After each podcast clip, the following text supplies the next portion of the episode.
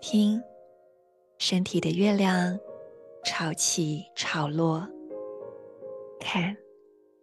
大地的月亮阴晴圆缺。让我们一起在宇宙的十三月亮中，活出自然与和谐。我是 Marisa，欢迎你来到心之回音。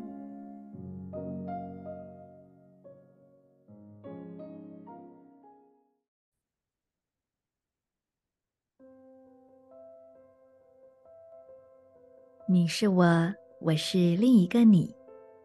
Hello，各位朋友们，我是 Marisa。在前两集我才说我最近在自由自在的更新嘛，然后也说我可能会一日三更。没错，我现在就是一日三更，所以现在我还在那个对我来说仍然是九月十四号的呃电力黄种子日子。哇，突然间觉得有趣哦，因为电力是调性三，在这个历法里面，那我今天也三更，并且如果刚刚朋友有听前一集关于觉察跟交托，你们就会知道，就是我还卡到那个个案的时间，所以录到一半还暂停传讯息跟个案说，我快录完了，你再等我一下，先不要进这个 Zoom，不然你就直接嗯，你就变来宾喽，这样。好，那为什么我会想要再录一集呢？当然就是，呃，不是因为我很爱讲话啦，是因为我真的也累积了一段时间没有录节目嘛。那我又觉得说有很多的共识性，真的是就是要在最共识的时候分享，那这个能量是最最顺畅的。好，那这一集我想要分享一个很有趣的小共识，就是。我，我在昨天，昨天是白风波符的月亮蓝夜这个日子，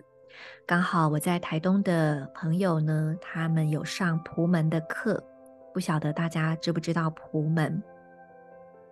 朴素的朴门就是门，那它其实是英文 p e r m a n culture，就是你可以。我其实不是很懂啦，就是我就我的理解，你可以把它想成是一种永续的设计，一种永续的循环的友善的连接的合作的互助的，好，我都把我所了解的概念加进来。那这样子的一种生活的方式，或者是跟环境互动的模式，或者是一种设计跟运用的方式。好，所以，呃，他们是朴门的学生，那正好就是朴门最近在台东的都兰，他们有一个生态村的工作坊，那邀请到朴门非常资深的老师，是一个澳洲人，是一位女士。我刚刚还查了一下，哎，她天蝎座的，嗯，我们天蝎座的。好，那这位女士叫，呃，这位老师叫做 Robin Francis。他正好就是在工作坊的过程中有一个小小的分享会，去分享他们在澳洲实践生态村的过程。我听的时候其实就就是这样听啊，那但是事后我觉得蛮多的，嗯，有一些小小的感动，我会想要把它再传递跟分享出来。我觉得这样子也是一个小小的种子吧，就是。如果你只是听那个分享会，那就是现场的十几个、二十几个人听。可是透过我这个节目，哎，可能又多了几百个人听到。那搞不好你们还会去跟朋友分享，哎，那又更多人去听到。我觉得这也是一个很棒的事情。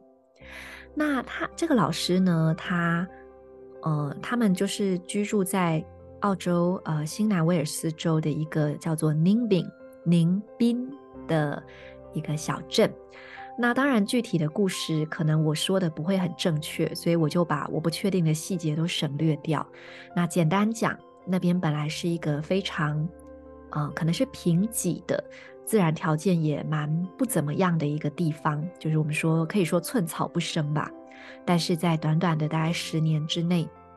在他们的一些呃跟生态环境相关的一些呃功法或者是。一些很聪明的方法之后呢，嗯，就变成一个绿意盎然、自给自足非常丰盛、非常可爱的啊、机能完善的一个小地方。我可能会在这一集的粉砖贴文放一下我当时拍分享会投影片的画面，你们就会知道那个 before after 的落差有多大了。我觉得真的是很厉害，嗯，而且他们就有提到说，目前他们的村子啊，如果是在天气好的时候，基本上他们的太阳能板的供电是超过百分之百，意思就是说你还可以存下来一些能源，在天气不好的时候使用。所以他们未来有机会可以做到完全不依赖中央电力。哇，我忽然觉得好共识哦，因为今天电力黄种子嘛，我第一个就在讲电力，我根本没有稿子，我都乱讲哦，大家，就我想到什么我就讲什么。你看哦，电力它要钱吗？我们都觉得，当然要钱啊，台电对不对？我们要付电费。那如果你在外面租房子，房东还会有他的算法，不见得是台电的算法呢。可是，如果我们有一些相关的知识、科技，我们有一些技术，并且大家愿意合作的话，真的是有可能在一定的范围内，我们可以不用钱就有电，因为这就是来自于自然的能源、自然的动力。而它是给每一个人的。好，那他们当然除了电，也有提到像是水，那他们也有，好像他们那边是没有水源的吧？我的印象中，所以他说他一开始是完全完全的百分之百仰赖雨水收集，然后他会在呃，就是看那那个地区的。呃，年平均的一些天气报告，然后去设想最极端、最最最糟糕的状况，然后去再做出一些调整跟安排。但他们也是可以在水的层面上做到几乎是完全自给自足。所以这其实给了我很多的反思，就是大自然给我们的资源，那我们是怎么样去运用的呢？而我们是否相信？所有的资源就在我们随手可以取得的地方呢，并且它是给所有人的，并不专属于某一些人，或者是有某一些条件才能够取得。好，那再来我就进入我比较印象深刻的部分了。其实那个宁宾，这个宁滨这个地方呢，最早最早好像是一个，哎，我有点忘记，可能是因为经济萧条吧，就是差点要废掉了一个村子。那当时就有一群嬉皮，他们就想说，不如我们就来 recycle 这个村子吧，就是我们来资源回收，反正这边都是大家都觉得是垃圾嘛，没有人要来，那我们就来把它回收喽。啊，那他们就去找村子里面的长辈，就是表达了这个意愿。那长辈们可能会觉得说，你们这一群就是看起来怪怪的人，但是好像也不是坏人，不然就让你们试试看好了。于是就开始了。最最初就是一小群嬉皮，他们进来，在这个地方去做一些，呃，可能是一些，啊，重新注入这个地方的活力呀、一些改造，然后一些地方创生这样的一些工作。那。呃，这位 Robin 老师在分享的过程中，他其实也是在分享他们去改造一个地方，并且让一个地方变得很蓬勃，变成一个完整的生态系的一个过程。然后透过这个过程，他希望分享他的经验给我们每一个人，可以在我们生活的场域中，也许我们也可以创造出这样的一个能量场，我们也可以去实现一些事情。那他就提到两件事情，我觉得非常的有趣。那时候他们有一个保护雨林的行动啊，因为那个地方也是在温暖的亚热带，所以他们是有热带雨林的。那当时政府就是有批准了伐木公司进来去砍伐这个雨林，而这些嬉皮呢，他们以非常有创意的非暴力行动，最终成功的阻止并且保护了这个雨林。他们怎么做呢？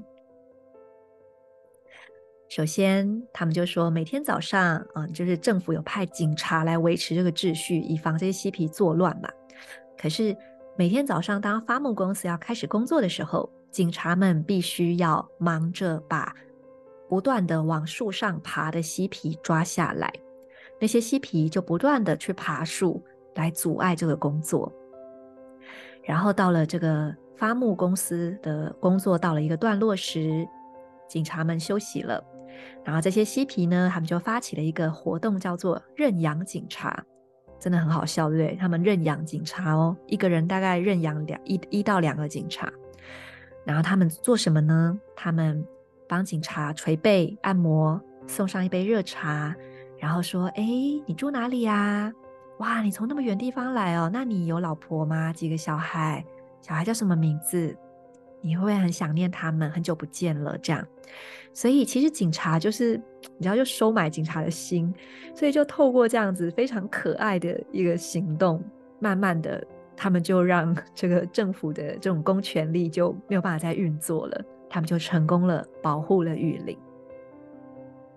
那呃，Robin 还分享另外一个故事，就是可能那时候有一些抗议活动，然后警察就会以一些比较。嗯，就是比较粗鲁的方式要去镇压嘛，然后他们就发起了一个很像是行动剧，哦、就是，呃，你就他们就穿那些嬉皮就穿着全身蓝色的衣服，所以不是警察的服装，但很像警察。然后他们头上戴了一个鸭舌帽，写着 polite，哦，因为警察是 police，他们写 polite 就是礼貌，很讽刺吧？然后他们就穿着这样的一个打扮。在抗议的时候，走在警察的旁边，所以就形成了警察与礼貌并肩同行的一个非常诡异的场面。然后到后来，甚至这些警察都，呃，可能都被逗得笑哈哈吧。警察还抢着跟这些有礼貌的人们合照。所以，其实这一切，Robin 在告诉我们什么？他就说，当你觉得一件事情陷入僵局，然后它是一个很困难的状况时，你不需要去正面的对抗，搞得头破血流。永远要记得，幽默感以及创造力，它会是找到解决方案的最棒的途径。然后，其实我就会开始去联想我的共识，就是，呃，我说我去看这个分享会是月亮蓝夜嘛。那月亮蓝夜这一天的能量，它其实也就是在物质世界的挑战当中，我如何实现内心真正的丰盛。我如何在物质世界的困境当中去实践那一个梦想？哎，很共识吧？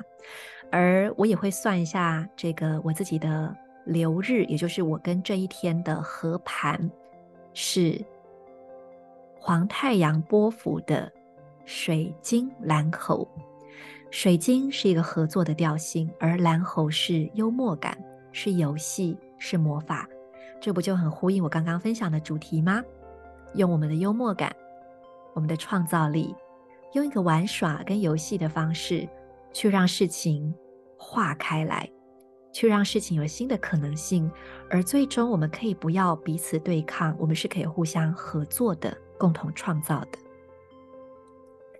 那这个分享会，呃，到后来就是有一些参与朋友的提问，我觉得都相当的有价值。有一个朋友就问到说，呃，因为 Robin 有分享一个小插曲是，当时他们有抗议一件事情，我其实已经忘记是什么事了哈，但总之就是，呃，政府的公部门罔顾当地的民意，有高达百分之七十都反对这个破坏生态的行动，可是政府依然去做了，那么他们当地就发起了大规模的抗议，并且非常感人的是。公部门派了五百名警力要来当地去镇压这件事情，但，嗯，我讲讲我就又开始想哭诶，我真的是一个很容易就是突然间有一个共感的人。好，我要克制一下我的腔调，不要哭出来。就是，嗯，当这些警察到的时候，当地的居民非常有默契，全部拒绝接待跟服务这些警察。没有任何人去组织，他们自发性的就是，嗯，嗯、就是警察要来住，他们说我不让你住，要吃饭，餐厅不服不服务他们，所以在这个状态之下，这些警察也撑不了太久，所以最后他们成功的又阻止了这个生态破坏的过程。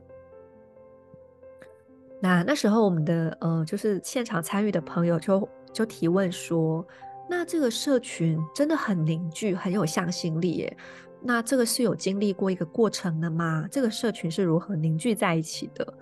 难道是一开始就是一群这么棒的人在一起吗？还是说也经历了一些磨合呢？然后 Robin 老师就说，嗯，的确一开始可能也会有一些一小群一小群这样，然后在一些过程中也会有意见不同的情况产生。可是呢，他说到后来，嗯，他们因为一些当地的社会问题成为一个契机，他们开始组织了一个论坛。然后一开始是每个月办一次，在这个论坛上，他们会共同去呃阐述呃当地的一些议题跟问题，然后大家一起找到解决方法。那 Robin 讲了一个非常重要的话，他说，在这个论坛上，大家并不是去抱怨或者是讲去描述我不喜欢的情况，大家是共同去合作。分工来厘清跟界定我们共同面对的这个问题，然后我们抱着一个共同的想法，是我们要找到解决方案。大家有没有注意到，这是一个很重要的关键的不同？要不然很多里民大会照常都在开嘛，什么住户大会吵了半天都没有结果，因为大家都只是在讲自己不喜欢的地方，跟觉得自己权益受损的地方，可是那个起心动念是很大的不同。OK，我们共同界定问题，我们共同抱着我们要找到解决方案的那个心。然后 Robin 就说，这个论坛每个月一次，逐步的去解决当地的问题。然后在这个会后呢，一定会产生一些行动方案嘛。那大家都会主动的认养自己想要去进行的工作。然后 Robin 就说，三年过后，也就是三十六次论坛之后，我们已经没有什么要解决的问题了。我们开会，但不晓得要干嘛，因为没有问题。然后最后他们就决定说，那就不用再常态开设这个会了，有需要的时候再开就好。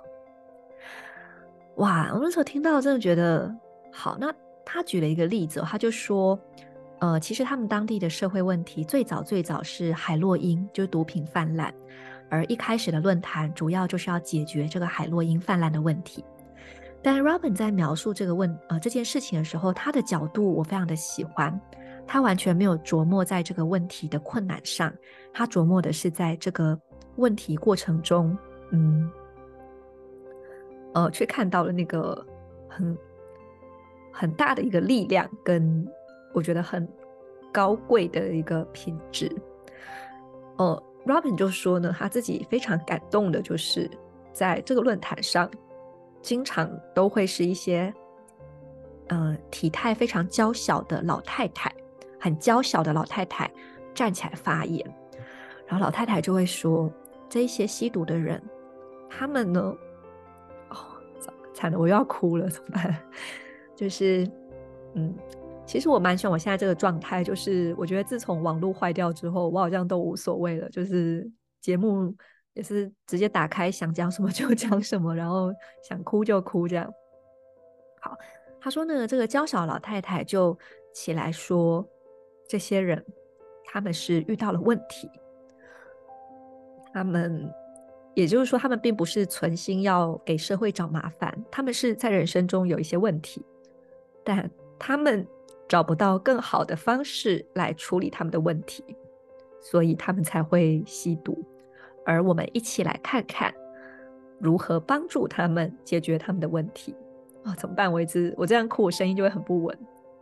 我我不喜欢这样子哈。我喝个水，让我声音稳下来。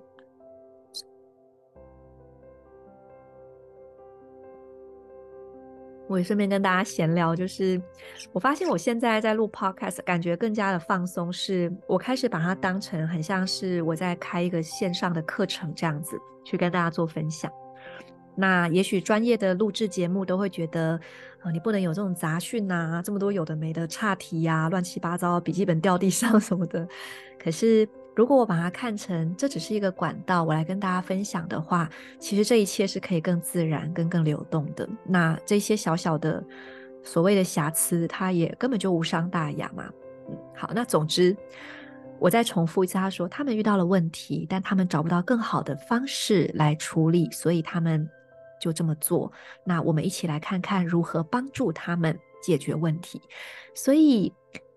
所以又再一次的，哎，今天是电力黄种子的日子哦。我录节目的这一天，我们又再次看到了你的起心动念以及你聚焦的位置的重要性。当你聚焦说这些人是社会的毒瘤，你会怎么样去做？而当你聚焦说他们是需要我们共同来帮助的，呃，嗯，我们的同伴，那你又会怎么样去做呢？好，所以这真的是一个，呃，让我非常感动，我也觉得非常的有力量的一个部分。好，那么，呃，那 Robin 就举了一些实际的他们的作为，他就说。他们其实挺骄傲的，就是在这个海洛因泛滥的过程中，他们这个村庄却没有任何一个人因为海洛因过量而致死。也就是说，很多人在吸毒，可是没有发生那个这么那个最悲惨的情况。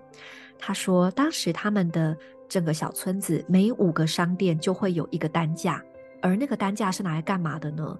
只要有人因为吸毒可能过量或怎么样，在那边抽蓄。就会立刻有人用那个担架把那些人放上去，然后及时的送医，所以没有任何一个人死掉。嗯，啊、哦，又我又要哭了，这到底在干嘛？好，然后，嗯，然后当时还有一个就是吸食海洛因的母亲，所以她可能是因为吸食到，可能也是送医，或者是可能坐牢。我我不清楚，那但是当时所有的人都在帮忙照顾这个母亲的孩子，然后关心哦这些小孩就是有没有得到好的食物啊，以及庇庇护。所以当我们去看到说我们如何去评价一个文化，这个文化是呃这个文化的价值，这个文化的的高度在哪里？其实我们是要去看这个文化怎么样去对待。嗯，怎么会这样？哭到讲不下去。就是这个文化怎么样去对待最脆弱的人，那些最无助的、最脆弱的人，一个文化是怎么样看待他们的？那在这个过程当中，我们就可以看到 compassion，就是所谓慈心、慈爱的心这样的力量。其实我我此刻感觉我会有这么强烈的共振，是因为今年是呃白狗波伏的年嘛。那白狗其实它就是爱，它就是慈心，所以因为是这样的一年，所以也许我在呃分享这个主题的时候，我有非常强烈的一个呃从心里面发出来的一种震动，是我没办法控制我的声音。我也没办法控制我的眼泪，嗯，好，所以，嗯，当我们看到社会上那些最脆弱的人时，其实去做出一个评判是非常容易的事情。我们很容易就可以说，哦，他怎么会把人生过成这样？可是，我们能不能转换一下思考，去看到他们是，呃，我们需要帮助的同伴呢？好啦，我要转换一下心情，不要再讲了。那最后就是有一个参与者提问说，那个所谓的高档化，就是他讲说，很多像这样子的一些生态村，他当他做的蛮厉害的时候，其实就会开始引来一些，比如说想要商商业化的人呐、啊，或者是观光客啊等等。那在这样的，或者是外国人想要来呀、啊，那在这样的状况下，其实当地的物价就会上去，房价也会上去。租金也会上涨。那其实我们呃，这个分享会所身处的那个台东的都兰，都兰就是，就我我刚刚还没哭完，所以突然间又想要哭。就是呃，我们这个分享会所在的台东的都兰呢，它就是好像也有面临一些这样的情况。然后这个分享呃，参与者就提问 Robin 说，在 Nimbin 有没有这样的状况？然后 Nimbin 就说，嗯，其实可能难免是有的。但是他觉得他们也有意识到，并且有呃试着去找一些解决方法去，去去留意这个情况，不要让它失控。可是他有提到一个非常有趣的事情，他就说呢，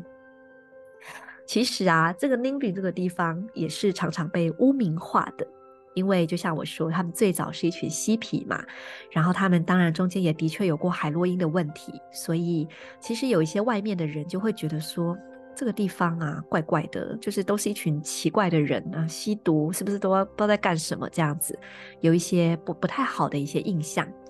但是，呃，然后他就讲了一个故事是，是就是有一次澳洲大选，那他们大选跟我们台湾一样，就是在一定的选前一定的时间，三他们是三天前，你就不能有任何选举的文宣了。可是啊，执政党他一定会想要有所一些作为嘛，就是让他好像有一些表现，然后来争取选票。所以就在那个选举大选前的一两天，就有二十七部警车，非常浩大的，而且还带了 SNG 车，就是那种是有备而来，你知道吗？大大张旗鼓，浩浩荡荡的到宁宾干嘛呢？扫毒。他们说他们要来扫毒。那这个就要讲一个前言，就是在宁宾其实有一个店叫做大麻大使，就是呃 ambassador 那个字，大麻大使这样的一间店，他们其实在推广的是用大麻的纤维来制作衣服，所以基本上、呃，当然还有一些别的，但是并不是吸毒哦，他们其实是在运用大麻去做一些事情，但是警察就是冲着这个地方来。然后他们就冲进来，把这些人全部压倒在地上，搜身，然后 SNG 车就一直拍，一直拍，一直拍。好，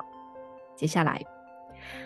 这个警察就开始搜这个，就是清清搜他们这个地方嘛，就把那个他们大麻纤维所做的衣服，一袋一袋的装进很大的黑色垃圾袋，一袋一袋的运上警车。最后当天晚上的新闻就出来了。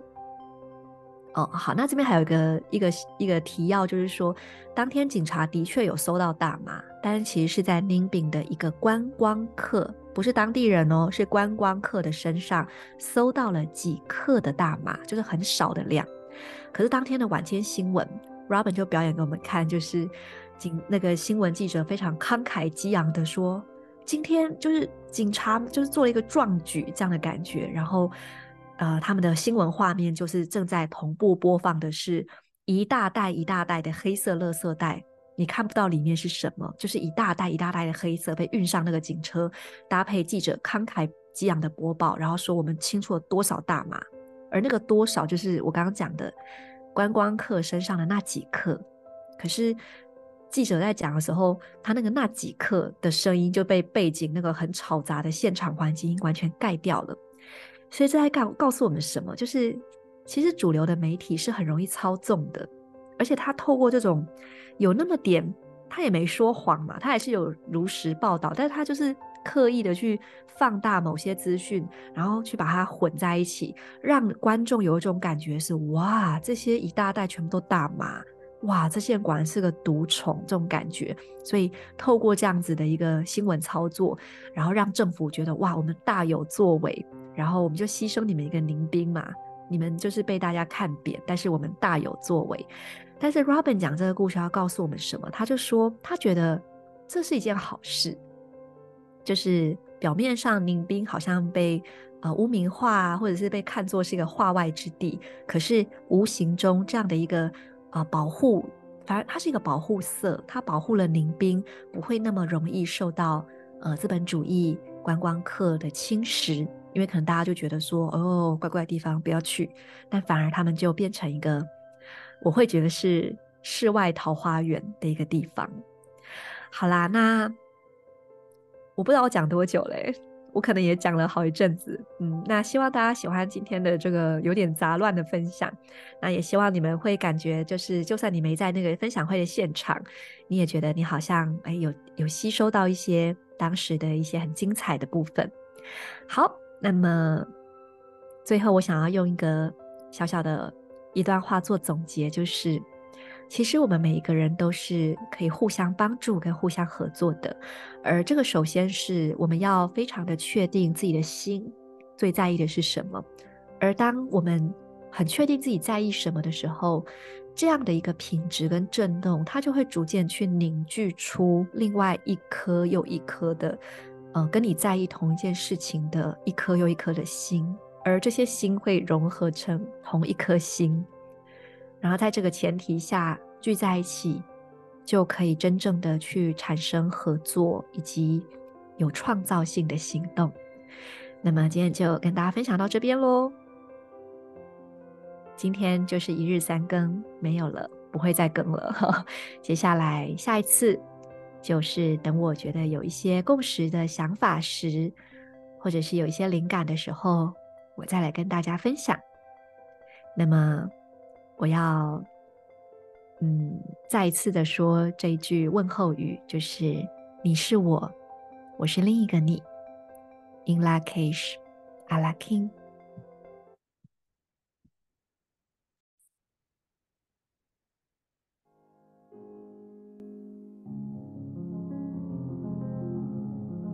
今天